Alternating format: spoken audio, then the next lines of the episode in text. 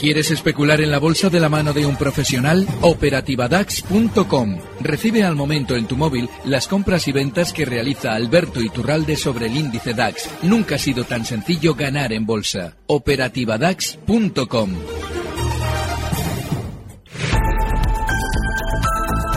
En Economía a las 2, los mercados en tiempo real.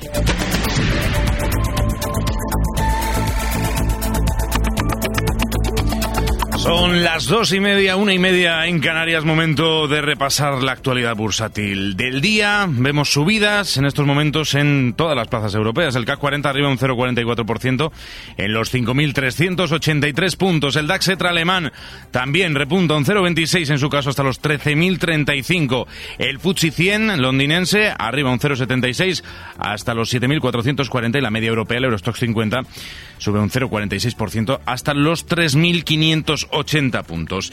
En cuanto a nuestro IBEX 35, subidas también del 0,70% hasta los 10.133 puntos. Una jornada en la que hemos conocido varias referencias macroeconómicas, concretamente datos de comercio minorista, depósitos de hogares y también algún dato concreto de la seguridad social. Nos ayuda a repasarlas Nacho Pérez. Comenzamos con la más importante, la del comercio minorista. Las ventas retroceden un 1,2% en octubre respecto al mismo mes de 2016, tasa 3,4 puntos inferior a la del mes anterior. Con este descenso, la facturación del sector regresa a tasas negativas después de cinco meses consecutivos de alzas interanuales.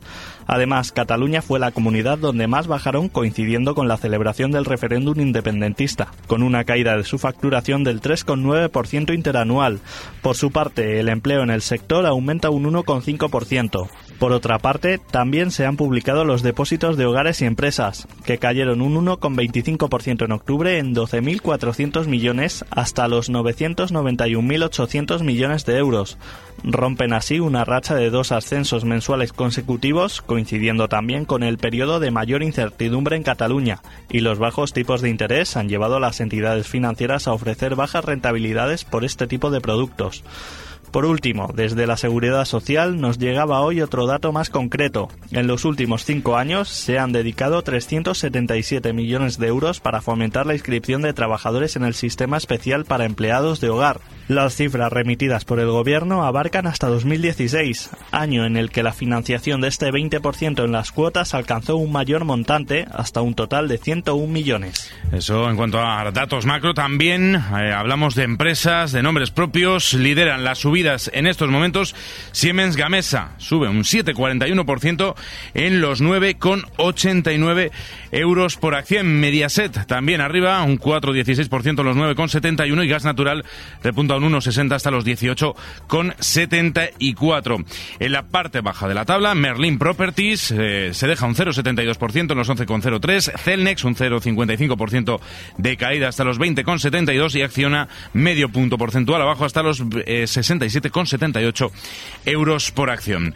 En cuanto a los protagonistas hoy de la actualidad, BBVA por ejemplo, que sube en estos momentos un 0,75% hasta los 7,12 después de saberse que tiene la intención de aceptar una oferta vinculante de Scotiabank para hacerse con un 68,19% de BBVA Chile y actividades relacionadas, como el negocio de seguros de vida por 1.850 millones de euros. Sus socios en el país sudamericano tienen derecho al tanteo. Martín Velarde. No, Javi Navarro, perdón. La operación en caso de realizarse generaría una plusvalía neta para BBVA de unos 640 millones de euros con un impacto positivo en las reservas Z1 fully loaded de unos 50 puntos básicos.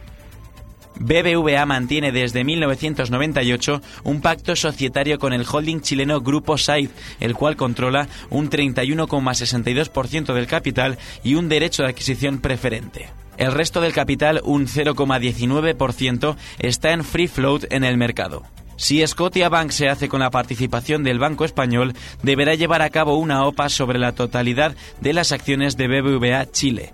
Además, el Banco Español asegura que la oferta no incluye su participación en el negocio de financiación de automóviles del Grupo Forum ni otras actividades corporativas del grupo en Chile.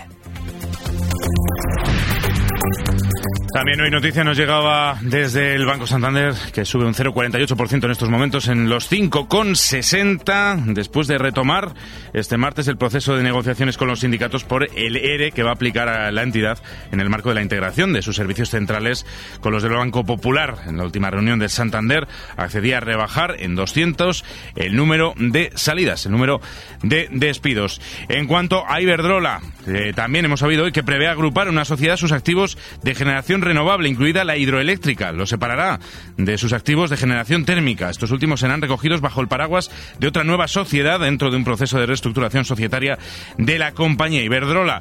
En estos momentos, arriba algo más de un 1% en los 6,61 euros por acción.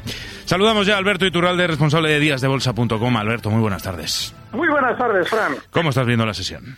Bueno, tranquila, pero por lo menos durante la sesión de hoy estamos rebotando algo. Yo comentaba ayer que hay, un dato muy importante que es la baja volatilidad con la que el mercado americano está realizando las subidas. Y esa baja volatilidad normalmente lo que implica es que seguramente, eh, desde luego que en Europa no nos vamos a desplomar. Seguramente estaremos aburridos, como hemos estado durante estas últimas semanas, pero sin miedo, o no debemos tener miedo de caídas fuertes, precisamente porque debería haber cierto nerviosismo en Estados Unidos que apoyara caídas a nivel global. Como no está sucediendo así, en Alemania justifican el hecho de no estar subiendo con aquello de las incertidumbres en la formación del gobierno alemán, pues lo normal es que nosotros continuemos con esta lentitud todavía, pero sin desplomes. Lo que es vital es entender que las noticias que estamos escuchando durante estos, estas horas en torno a los grandes, tanto Santander, BBV como Iberdrola, las comentabas ahora, son noticias sin ninguna relevancia bursátil. Intentan apoyar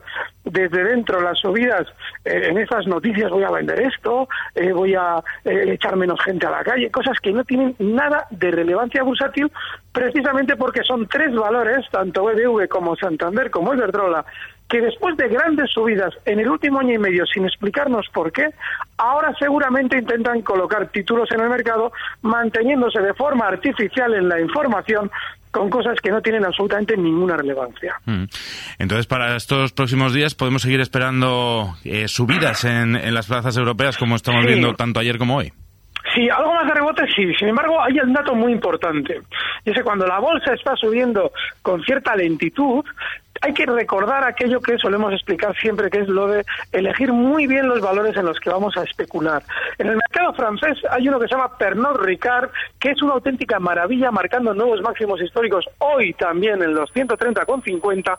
En Alemania tenemos Bonovia, en España tenemos Amadeus, es decir, hay que elegir muy bien, seleccionar muy bien el valor en el que vamos a especular, pero todavía hay cosas en el mercado y seguramente lo que no vamos a ver es grandes desplomes y sí, un poquito más de subida de los índices, sobre todo sabremos aprovecharlos si lo hacemos en estos valores. Alberto Iturralde, responsable de díasdebolsa.com. Gracias. Nos vemos el jueves. Gracias. Un fuerte abrazo. Recibe al momento las operaciones de Alberto Iturralde vía SMS en tu móvil. Operativa DAX.com.